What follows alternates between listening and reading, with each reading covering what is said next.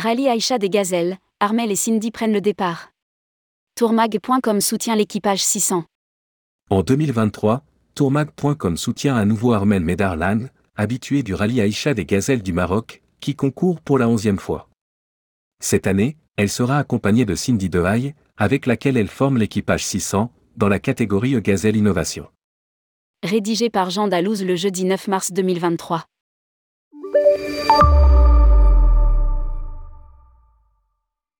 Le coup d'envoi officiel de la 32e édition du rallye Aïcha des Gazelles a été donné à Nice, samedi 4 mars 2023. Mais la première étape de la course, dans le désert marocain, démarre ce jeudi 9 mars. Pour la onzième fois, Armel Medarlam s'est lancé le défi de participer à cette course, en partenariat avec tourmag.com.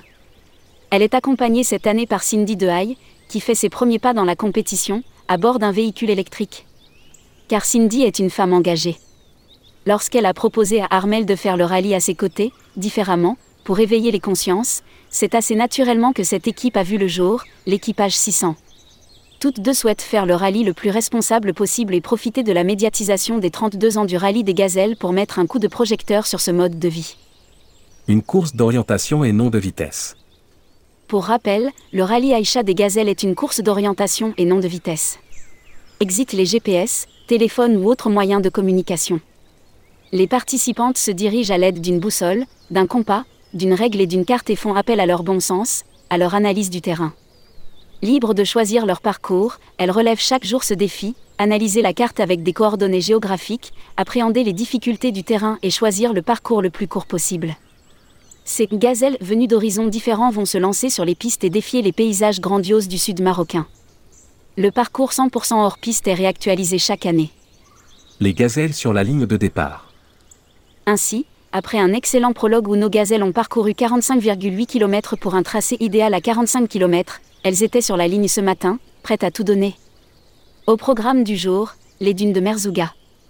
Entre le CP1 et le CP2, les balises, quoi, elles se sont écartées du tracé idéal. Mince. Mais en regardant de plus près le tracé de leur parcours en live, on peut comprendre pourquoi. Vous pouvez suivre nos gazelles 600 sur le live. Elles avaient devant elles un relief cassant, qu'elles ne pouvaient pas franchir avec le véhicule. Elles avaient donc prévu de s'écarter à mi-chemin afin de s'engager dans la passe et de traverser pour aller chercher le CP2. Elles ont donc fait quelques mètres en plus, mais gagné en temps pour pouvoir aller taper tous les CP avant leur fermeture. C'est à 18h30 qu'elles sont rentrées au bivouac avec leur 7 CP en poche. Une gazelle est allée au poste de contrôle pour faire valider leur balise, l'autre est allée faire le plein du véhicule. Ensuite, elles ont pris leur barda pour la nuit, duvet, tente, nécessaire de toilette, tenue du lendemain, etc., et monter la tente. Puis, elles ont ramené le véhicule au parc auto où il sera contrôlé par les mécaniciens et chargé. Et ce, en seulement une heure, car après interdiction de retoucher la voiture jusqu'au lendemain. La journée s'est achevée par un débriefing et un moment de détente avant le dîner avec les autres équipages. Même si la journée n'a pas été trop difficile, elles se seront sans doute couchées tôt pour être en forme demain.